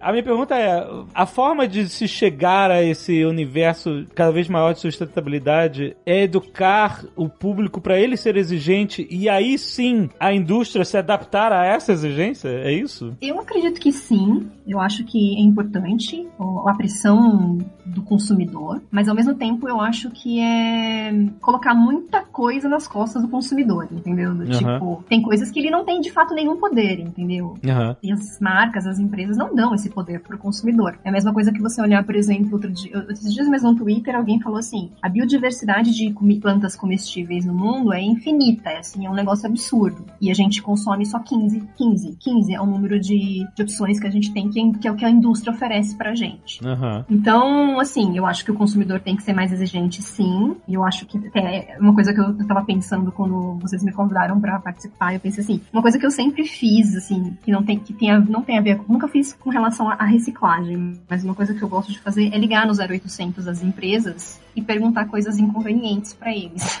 o que eu faço com a bateria, cara? Acabou a pilha que eu não sei o que eu faço. Eu posso jogar ela no lixo normal? Uhum. tipo, eu, eu, já, já teve empresas que me respondeu sim, você pode jogar no lixo normal, entendeu? Uhum. Não uma pilha. Uhum. Eu acho isso absurdo ela me dar essa resposta, entendeu? Então, mas eu acho que esse tipo de pressão que você pode fazer, que eu acho que as pessoas podem fazer, eu acho que é importante, assim. Eu acho que significa. Eu acho que tem um, um peso, assim. Porque, no fim das contas, o, o, o, as empresas querem agradar os clientes, né? Se os clientes disserem, agora é assim que eu faço, é assim que eu quero, né? Eu acho que tem sua importância, assim. Eu acho que a gente não, não pode... Ao mesmo tempo que eu acho que o nosso peso é muito pequeno, acho que a gente não pode se eximir dele. Do tipo, ah, não, como é muito pequeno, não vou me importar. Não, eu vou fazer o que eu, o que eu posso, assim. Tipo, se ligar pra empresa, por mais que não nada signifique, vai atormentar, vai fazer pelo menos alguém lá dentro pensar sobre isso, eu acho que é importante. Eu acho que não deve ser ignorado. Porque eu acho assim, o poder estão com as grandes marcas, as grandes empresas, são as maiores indústrias, são eles que detêm o dinheiro todo no mundo hoje. Uhum. Então, é responsabilidade nossa que consumimos os produtos ir lá cutucá-los e falarem, ó, não é assim que eu quero. Gosto muito do seu produto, mas eu quero que seja diferente. Uhum. A embalagem não tá me, me agradando, entendeu? Como é que você acha que é a forma mais inteligente de se ensinar isso para uma nova geração? Para que isso seja arroz e feijão para eles. Como é para minha filha separar lixo em casa hoje, por exemplo, para reciclar, entendeu? Tipo, é zero esforço. Ela já tem a inteligência de saber o que, que é, o que, que não é, assim, com seis anos de idade, isso não precisa nem, nem pensar, isso já faz parte do, sabe, do DNA cultural dela. Sim, talvez ela vendo você fazendo isso, ligando para as empresas, a gente não tinha saco das empresas. ela vai ver, você vai ver pelo exemplo do tipo, ah, meu pai fazia isso, né? Então eu vou fazer também. Então faz parte da rotina fazer isso. Uhum. Eu acredito que muito o ser humano é muito movido a benefício, né? Eu acho, não sei se é em Amsterdã você coloca a garrafinha ali num, num totem no meio da praça pública e ele te devolve umas moedas ali, uns centavos de euros, né? Eu não lembro se é a Holanda, em algum lugar acontece isso. Uhum. Então esse tipo de situação é um incentivo a pessoa ela fazer aquilo lá, que nem você colocar o carrinho de volta no aeroporto e sair a moeda. É um sistema que parte do pressuposto que grande parte das pessoas decidem não ser responsáveis por algumas coisas e as que decidem ser mais responsáveis vão ganhar alguma coisa com aquilo. O ser humano ele trabalha muito com troca. Se você der alguma troca para ela, se educa mais fácil, né? Eu, eu acredito muito nisso, porque a gente, cara, e não é do ser humano isso, é da evolução, a gente faz o mínimo esforço possível. Tem lá o bichinho lá, o Amphioxus, que é uma das chaves de chegar à evolução, que é um bicho que ele ficava ali no fundo da terra, que ele come o que se movia na frente dele. E todos os animais, né, eles economizam energia. E, e pensar em sustentabilidade, pensar em educação, pensar em todas essas coisas é uma energia vital que você está focando em uma coisa em detrimento de outra, que em geral é as pessoas trabalhando, ganhando dinheiro. Então, tem que ter alguma coisa que faça ela falar, cara, isso conversa comigo. Isso vale a pena para mim. Para mim, acho que é o, é o, sistema educacional mais prático que eu penso existir. É, que se a gente for depender só da boa vontade das pessoas, é isso, né, que você tá falando. Não vai rolar só na boa vontade. Vai, vai, ter, vai rolar um número pequeno, mas não em, em números que sejam necessários pra gente salvar nosso meio de vida no futuro, né? Mas ao mesmo tempo, sabe, eu vejo, eu vejo como uma questão também da gente se entender como mais do que só consumidor. Aí a gente ganha um poder que tem uma qualidade muito maior do que se a gente fica limitado a só o que eu posso fazer é cobrar da empresa, uhum. né? exigir do meu deputado que ele faça uma lei que vai regulamentar a empresa, porque é uma queda de braço que a gente já sai perdendo, né? Porque as, as megacorporações que estão interessadas em transgredir limites ambientais, elas não estão muito preocupadas com a opinião de ninguém e não vão separadas por meia dúzia de ambientalistas, né? Então exige uma articulação muito grande de várias forças, inclui universidades e pesquisas de alta, né? A gente precisa ter dados de ponta, eles já existem, já tem todas as soluções sustentáveis que o mundo precisa já estão desenvolvidas, mas das pessoas comuns em geral, né, para além dessas alianças entre grandes órgãos internacionais e ONU e tal e discussões grandes, né, o, o nós enquanto cidadãos, enquanto pessoas entrar nesse lugar de eu sou uma pessoa que sou muito mais um consumidor, então eu posso ter um papel um pouco mais ativo. E a, a Cláudia comentou aí brevemente sobre alimentação na resposta dela, eu acho que essa é uma questão fundamental que a gente não pode deixar de falar sobre sustentabilidade, que é a alimentação. E aí, como que a gente pode se entender como seres que precisam se alimentar e que não precisamos necessariamente ser consumidores? Tem uma solução que já existe, que está sendo multiplicada no mundo inteiro. No Brasil, é um movimento forte que é a comunidade que sustenta a agricultura. E aí, ao invés de você comprar no supermercado suas verduras e a sua feira, você se compromete, um grupo de pessoas coletivamente se compromete com um grupo de agricultores e juntos vão enfrentar os desafios para a produção de alimento para esse grupo. Então, se tiver uma geada e o agricultor perder toda a produção dele, todo o grupo vai se responsabilizar por esse prejuízo. Não fica só na mão do agricultor, ao mesmo tempo o agricultor também se planeja para fazer uma produção para aquele grupo. Então, ele não precisa ter excedente, ele não vai ter desperdício, ele faz uma coisa muito mais bem cuidada e vem uma cesta variada de produtos de acordo com a estação, o que te leva a uma mudança de hábito também sobre o que eu vou comer quando, dependendo do que tiver disponível, né? Então, às vezes uma mudança pequena que é sair desse lugar de ah, eu vou comprar minha comida para eu vou formar um coletivo que juntos vamos procurar sustentar agricultores que estão produzindo a comida do jeito que eu acho que tem que ser feita, vou ajudar ele a fazer isso, e aí com isso eu vou acabar cozinhando mais em casa também, porque agora eu tenho esses alimentos frescos, e aí isso me leva a passar mais tempo com a minha família, e eu vou começar a me envolver mais com esse grupo de agricultores também, vou ter esse contato com a natureza, que a Cláudia comentou antes, que é tão importante para a gente valorizar mais essas coisas, né? Então, às vezes é uma mudança pequena que leva a várias mudanças, né? E o que, que a Gisele poderia ver do Alexandre aderindo a um sistema de comunidade que sustenta a agricultura? Ia ver o pai dele visitando o agricultor, ia ver o pai dele a cada semana pegando né, o que tiver na estação, enfim, é, é uma mudança completamente radical e que é muito positiva, que pode ser muito prazerosa, né? E sair desse lugar também de que a compra é um, um, é um ato totalmente despersonalizado que eu faço online, que entregam na minha casa, não quero nem ver a cara da pessoa que entregou, para realmente conhecer quem produz, consumir localmente. Isso tudo nos tira desse lugar de, de, de só sugar e, e esperar e cobrar para uma coisa mais ativa de, pô, eu aqui posso construir a vida que eu quero, a comunidade que eu quero viver aqui mesmo onde eu tô. Não preciso sair da cidade, não preciso ir pra zona rural, enfim. É, viajei um pouquinho. Não viajou não, achei maneiro, cara. Eu achei interessante porque é justamente alinhado com aquilo que você falou de você não ser um simples consumidor. É... Você falando isso, eu lembrei do stand-up de um...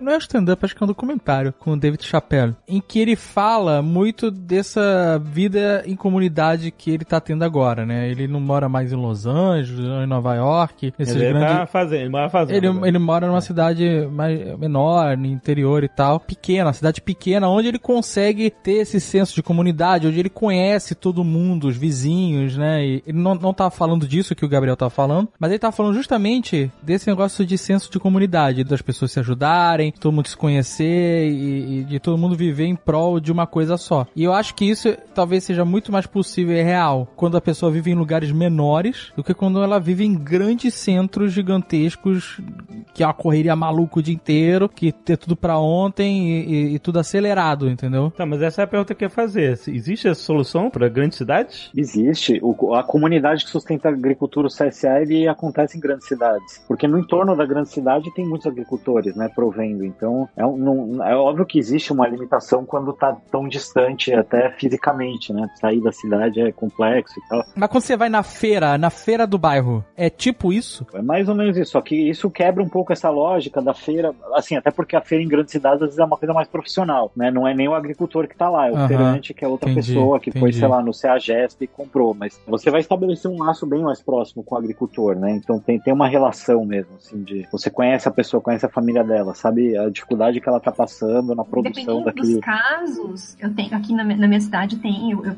eu não faço parte, mas eu conheço um grupo de pessoas que fazem parte. As pessoas vão inclusive ajudar, do tipo, ah, vai pegar um sábado, ó, tá precisando de gente pra fazer a colheita, vamos colher, colher. Aí vai a galera toda lá e colhe e acompanha o processo. É, tipo, não é só apenas tipo eu dou o dinheiro para o, o agricultor, mas você participa do processo também de plantar, de colher, de ir lá buscar, conhecer a, a, a casa do cara, conhecer a família dele. É bem aquela coisa do tipo, mesmo. É um senso de comunidade, mesmo você não estando tão próximo, assim, mas existe um. um- como é que eu vou dizer? Um cuidado, assim, né? Tipo, tá todo mundo junto no barco produzindo e plantando. Não é só apenas assim, eu dou dinheiro, você me traz a, a cesta. Mas existe até. Eu tô querendo ser prático pra todo tipo de ouvinte nosso. Porque vai ter gente que vai achar maneira a ideia, mas que vai assim, puta, mas eu trabalho o dia inteiro, não tenho condição de participar, mas eu queria fazer parte desse grupo, dessa solução, de, de- entendeu? Mesmo que eu não, não tivesse presente, eu queria fazer parte, porque a pessoa deve estar imaginando que vai colher um benefício de ter, justamente como o Gabriel falou, colheitas próprias para as épocas, frescas, sem agrotóxico, ou seja, né? A pessoa, no fim, tá colhendo o benefício para seu bem-estar, saúde, etc e tal. Existe essa solução? Existem esses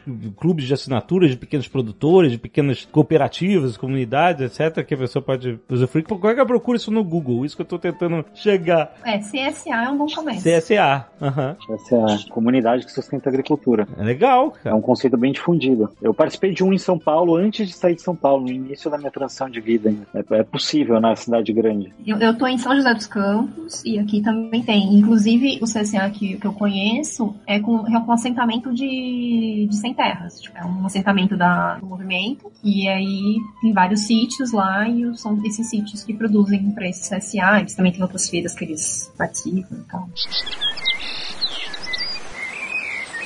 Meu querido Paulo Cuenca, você tem um projeto muito maneiro que é uma casa off the grid, como é chamado em inglês. Ela fora da grade, desconectada, Fora do offline em tudo. Fora do sistema. Fora do sistema, exatamente. Puta, é uma casa que. é um projeto de vários anos e tal. Eu queria que você falasse um pouco mais. Tem, tem um Instagram também pra galera ver o- a, né, a, a progressão toda da obra, como é que foi, etc. Eu queria que contasse um pouco do projeto. Esse é um projeto que a gente tem há uns seis anos, que era construir uma casa num lugar no meio do mato, praticamente, que é sustentável. E é sempre a gente, sustentável não, off the grid, que a gente sempre conversa e vai adiando, vai adiando, porque sempre parece muito distante. Daí a gente conheceu um amigo que estava vivendo num esquema muito mais conectado, né, com a terra e com lixo zero, por exemplo, esse tipo de situação. E ele falou, cara, vamos, vamos fazer essa casa, eu construo. E ele, desde a construção da casa, né, até os detalhes, né, estruturais da casa, eles, todos eles têm alguma, alguma coisa que tem menos impacto ou mais artesanal. Então, por exemplo, toda a casa é feita com um sistema de encaixe de madeira. Não foi usado por exemplo, né, que é uma técnica bem antiga, né, de construção. A casa, ela tem, acho que 20 placas solares, se não me engano, tem o biodigestor, Parede toda de vidro. tudo de vidro, então tem o poço ali, tem nascente. E o que a gente foi descobrindo no meio do caminho é que, na verdade, essas soluções elas estão muito mais fáceis de fazer hoje em dia e é uma tecnologia que está virando uma tecnologia de gaveta, né? Ela começa a ser um pouco mais possível e mais barata. Eu ainda acho cara, né? Então, até quando a gente fala de sustentabilidade, esse tipo de casa, né, que a gente está conversando aqui,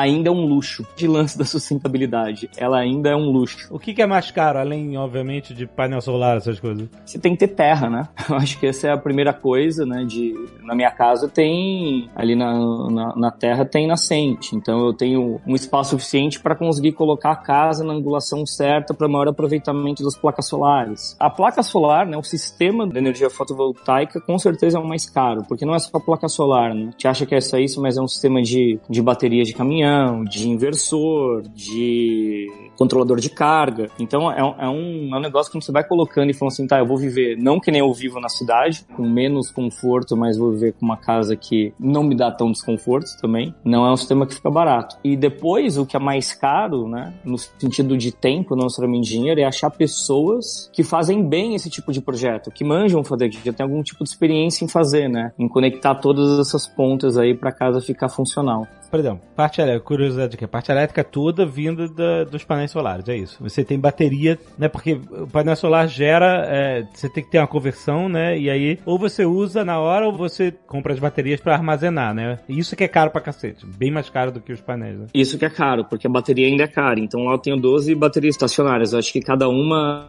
é, 2 mil ou 3 mil reais. Então, daí você faz vezes 12. Ok. Mas olha só, o que, que um dia de sol, o que, que um dia inteiro de sol gera de energia para o consumo da casa? É suficiente para o consumo e ainda guarda ou não? A gente, na verdade, se ficar sem fazer sol, a gente tem dois dias de energia ali. Mas assim, tipo breu, não é que sem sol nenhum fica dois dias com energia vivendo confortavelmente. Então, Hoje em dia é possível isso. Você tem um geradorzinho ali, é caso. Né? Eu comprei um gerador, comprei um gerador, mas nunca usei. Ah, ó, tudo bem. A gente teve que comprar o um gerador aqui, louco, pra conseguir construir a casa off-grid. Porque às vezes tem que ligar maquinário ali. A questão é que ali não chega eletricidade pública. Não é também que foi uma escolha, ali não chega. Uhum. Então, até para construir a casa, você precisou de gerador. E o banheiro? É uma coisa que a gente sempre perguntou pro Gabriel, ele explicou todo no outro Nerdcast sobre a Ecovila, etc. Tá? Como é que é a parte de esgoto? Ali é tinha a opção de fazer banheiro seco, que a gente ficou pensando em fazer. O que, que, é o banheiro seco? Banheiro seco você faz xixi cocô em cima de, um, de uma palhinha, de um, uma serragem, e assim que você faz, você cobre. Daí você faz e cobre de novo. E daí você pode hoje em dia ter a cara de privada mesmo, você coloca tipo um balde dentro, você vai fazendo isso, e depois quando você tira, o negócio tá sem cheiro, assim, tipo como se fosse areia de gato, sacou? Uhum. Isso, nosso amigo que fez lá outra casa, que é o PL, tem uma das casas dele que é assim. E é confortável. para quem não tá acostumado, pode pode parecer estranho, né? É muito louco, porque quando você olha, você fala, caramba, isso é, é desconfortável, é estranho, mas é uma questão de hábito mesmo. Como essa casa não ia só morar eu e a Dani, e a gente até pensou mais pra frente alugar, alguma coisa assim, a gente nunca decidiu isso, a gente falou, vamos colocar algo que seja mais reconhecível pelas pessoas, porque a minha conversa com a sustentabilidade é qualquer coisa que as pessoas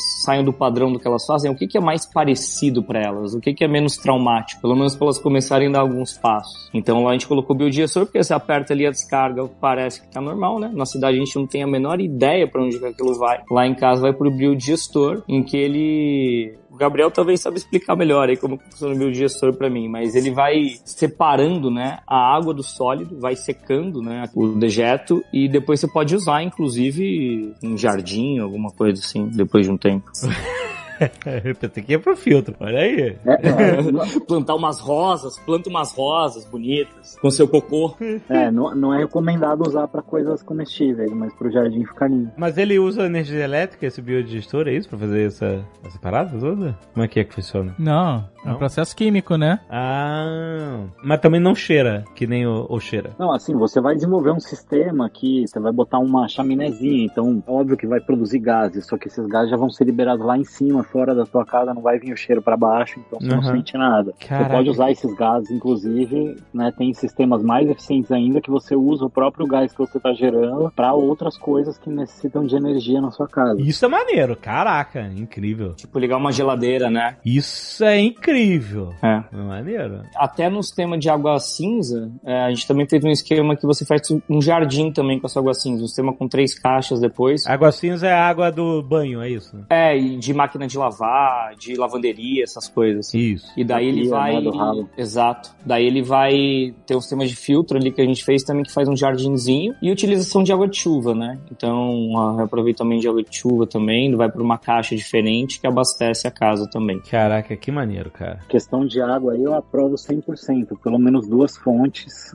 resiliência total. Você tem a nascente, você tem a captação de água da chuva, você não vai ficar sem água. Ah, sim, porque tem a fonte perto. Nesse caso, no, no caso da sua casa, tem uma nascente perto, é isso. É, tem uma, uma nascentezinha ali, mas é isso, a redundância das coisas ali, porque se acontecer alguma coisa, você continua vivendo, né? Esses dias mesmo deu problema. Deu problema em uma das caixas lá, daí a gente só conseguiu ficar lá mais alguns dias porque tinha a caixa de água de chuva. Então isso é muito bom quando você vai fazer esses sistemas, né? Pensar sempre em redundância. Mas tu canalizou essa nascente de alguma forma? Como é que você capta a água da nascente? Você tem que fazer uma proteção, né? Em volta da nascente, e daí você canaliza, né? É, só que é área rural, né? Então é tomar cuidado só pra nascente ficar protegida. Você faz uma espécie de filtro né, na, na captação, para você só pegar água, não pegar. Vai ter, né, a areia do fundo, coisa assim, pedrinhas, né? Você não quer essas coisas, então você filtra. É, Você precisa de fazer bombeamento ou você usa gravidade pra tudo? Algumas ali a gente teve que fazer, como a casa tá aí no alto, a gente teve que fazer um sistema de bomba. Hum. E daí a placa solar dá conta disso também. Mas tem bombas hoje em dia muito eficientes, né? Então não precisa de tanta carga quanto precisava antigamente. Mas tem algumas para nascente tem, porque ela tá, se eu não me engano, a 100 metros de queda. Olha aí. Agora, uma coisa importante. Você falou que a casa não, não tem energia, mas o caso é que ela é tão isolada que não chega energia pública lá e tal. Então, vocês se viraram. Então, se é uma casa isolada, chega sinal de celular nesta casa? Off the grid? É você está Nossa, olha, completamente olha o off the grid. nervoso Jovem Nerd. Cara, isso era a maior pira nossa, né? Por um milagre ali onde a gente tá, tá tão alto que pega de duas cidades muito distantes, assim, duas antenas. E já fiz lives de lá com vídeo, com Full HD e rolou, com 4G. Olha aí, cara, Azagal, sério. Aí sim está off the grid online. É o melhor de dois mundos.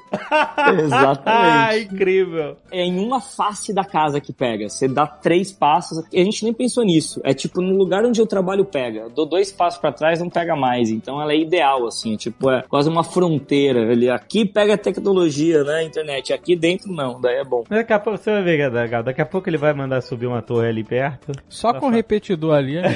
Exato, ó. Bota o repetidor ali pertinho.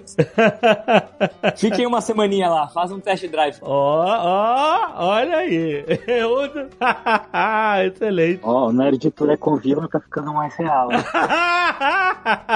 E daí a gente leva o Gabriel pra otimizar pra gente ali os processos, deixar melhor, que ele manja tudo. A gente faz realmente Ecovila. Olha aí, muito bom, muito bom. Uma coisa que eu acho muito louco com essa experiência dessa casa é que de todas as coisas de eficiência, né, de resíduo e tal, gerar menos, ah, ter menos dispersão e ruído, eu acredito que a energia solar é uma coisa que é uma das mais possíveis, assim, tá ficando cada vez mais barato. Você pega uma das empresas lá do Elon Musk, ele já tá produzindo telhado, né, que são mini placas solares e tem o Powerwall. Então tá otimizando tanto isso, cara, e é isso, né, o sol. Depois que você instala o negócio, você tem uma, uma quantidade de energia ali praticamente infinita. Então, cara, se as cidades adotassem isso, eu acho que isso é uma coisa muito próxima, assim, que poderia ser implantado e implementado em menos tempo do que a gente imagina. É, depende de ficar barato, né? Como tudo na indústria, né? O Sim. preço tem caído é, exponencialmente e o, o maior gargalo ainda é a bateria, mas o Elon Musk aí tá investindo bastante nisso, além de muitas outras pessoas. E é isso, né? Para além do romance, é uma coisa que é econômica também, né? No Brasil ainda é uma regulamentação bem travada, mas você para de gastar, né? Não vai mais ter bandeira vermelha, né? Você tá usando a sua própria energia. Em alguns lugares já é possível até você vender o seu excedente para a rede. Imagino que as empresas de energia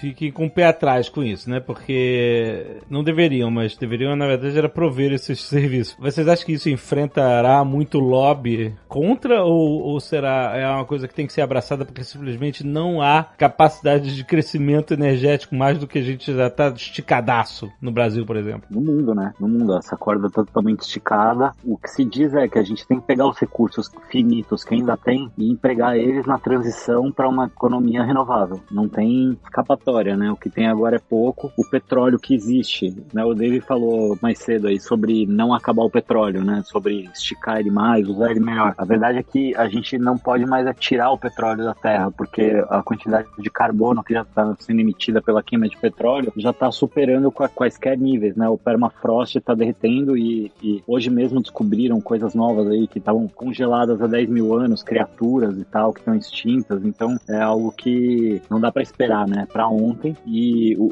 a, o, painel solar em si é uma tecnologia que está barateando cada vez mais, né? E o Elon Musk está desenvolvendo um novo modelo de negócio em que eles entregam a telha ao preço do custo de uma telha normal e ele fica com excedente. Né? Então ele está criando uma fazenda gigante de energia solar terceirizada na casa das pessoas e todo o excedente de energia que está sendo produzida nessas casas está ficando com ele. Então ele consegue vender a telha subsidiada e sai muito mais barato. Eu sei também de empresas europeias que estão subsidiando a implantação de sistemas de captação de energia solar no Brasil, em vários lugares, vamos assim, em desenvolvimento, para neutralizar a pegada de carbono deles. Então tem muitas oportunidades surgindo nesse momento também. E aí aquilo que a gente estava falando, né? São várias frentes. Essa frente dos governos, os acordos multilaterais deslancham, cria um mercado que vai gerar um monte de incentivos para que essa economia verde prospere e novos modelos de negócio surjam em função disso também. Eu, eu não tenho a resposta, não sei se já existe uma resposta para isso, mas uma coisa que me preocupa muito com relação à energia solar é o futuro desses painéis solares. Que eu acho que deve estar fazendo o que agora, os primeiros painéis solares que foram desenvolvidos, eles devem estar caindo a, a produtividade deles. É, eles têm uma, uma vida útil de 20, 25 anos. Né? E aí, o que a gente faz com esses painéis solares que estão deixando de se produzir tão bem? Existe reciclagem para eles? Existe como reaproveitar isso? Vai tudo ter que virar mesa? É uma dúvida que eu tenho. Vamos botar junto com os CDs da AOL. Então, exatamente. Assim, eu acho incrível, eu acho sensacional a gente aproveitar a energia do sol, só que a maneira como isso está sendo feito é aquela coisa, o erro do design. Legal vocês desenvolver essas placas, mas e o futuro dessas placas, gente? Elas não vão ser eternas. E aí? Alguém tem. Já existe uma resposta para isso? Eu queria saber se existe quem que tem. É, exato. É aquele negócio do problema. Você tá resolvendo um problema, já vai criar outro problema que você vai ter que resolver também. Não sei se tem alguém preocupado com isso, assim, se preocupando com isso. Né? Porque daqui 20 anos essas placas vão começar a não produzir tanta energia a mais e o que a gente vai fazer com elas. Exato. Paulo, qual é o Instagram da casa? É, Fazenda do Céu. Tudo junto. Arroba Fazenda do Céu no Instagram. É, Fazenda do Céu e lá a gente mostra mais uns stories, né, quando a gente tá lá, o, o dia a dia, as soluções e como que funciona a estrutura da casa. Onde que fica a casa? Fica em Catuçaba, perto de São Luís do Paraitinga. Mas ela vai ser a casa de você ir de vez em quando ou vocês estão querendo se mudar mesmo pra lá? Eu ia mudar pra lá. Então até eu acelerei, né, a construção para mudar pra lá, depois de vários anos, mas por causa de negócio eu não, não, consigo mudar agora. É um dos projetos ainda. Pensa nesse repetidor aí, fala com teus vizinhos, levanta uma torre entre as duas cidades. Faz que nem esse outros anéis, sabe? Tem os, os beacons, né? Aqueles. Exatamente, faz a rede. Você vai botando os beacons de repetidores. Até... Exatamente. Ah, vamos colocar tudo ali na zona rural, né? Colocar repetidor no negócio inteiro. Exatamente. É irado, a casa é linda, muito maneiro. Cláudia, quer fazer um jabá? Oh, eu tenho um blog no Science Blogs Brasil desde 2007, que eu falo de sustentabilidade, meio ambiente, aquecimento global e etc. Então é ecodesenvolvimento.blog.br. ecodesenvolvimento.blog.br. Maravilhoso. Gabriel Siqueira. Estamos aí, eu também sou da velha guarda. Peraí, olha, olha, peraí, peraí. Vocês estão ouvindo? O grilo? É isso? Olha, é temático. Não, não é pós-produção, é real time. tá aqui, tá aqui, tá aqui, é real. Gabriel não está no ar-condicionado. não, não tô, não tô. Tô na varandinha aqui, tá um clima agradabilíssimo. É, é diferente da gente. Ele não está no ar-condicionado. O meu ar-condicionado são 20 mil hectares de Mata Atlântica preservada. Olha, que bonito, que poético. Inveja. eu sou da velha guarda, eu vou divulgar meu blog também, é irradiandoluz.com.br e lá eu compartilho sobre ecologia, sustentabilidade e principalmente sobre criação de comunidade e ecovilas. E o site ecovillage.org é o site da Rede Global de Ecovilas, também trabalho com isso e estamos aí dando uma força para esse movimento que não para de crescer. É isso aí, gente. Muito, muito obrigado. Não compre mais copinhos de plástico. Recusem sacolas plásticas. Exatamente, negócio de sacola plástica. A gente já usa sacola de papel aqui e, a sacola eco bag também. A sacola só não perdia pro canudo, né? Que era a utilização mais rápida até virar lixo, né? Não era esse negócio do, do canudo de plástico? Você usava por, sei lá, um minuto e aí lixo, né? A sacola você usa um pouco mais, mas mesmo assim um, um aproveitamento muito pequeno até virar lixo. Então, é isso, gente. Vamos diminuir nossas pegadas de carbono, certo? Aumenta em 2 graus o ar-condicionado. Aumente 2 graus esse ar-condicionado, ó. É difícil, essa época do ano é o pedido conveniente, Gabriel. Olha, só porque você tá pedindo, eu vou aumentar aqui pra 13 graus agora. que absurdo.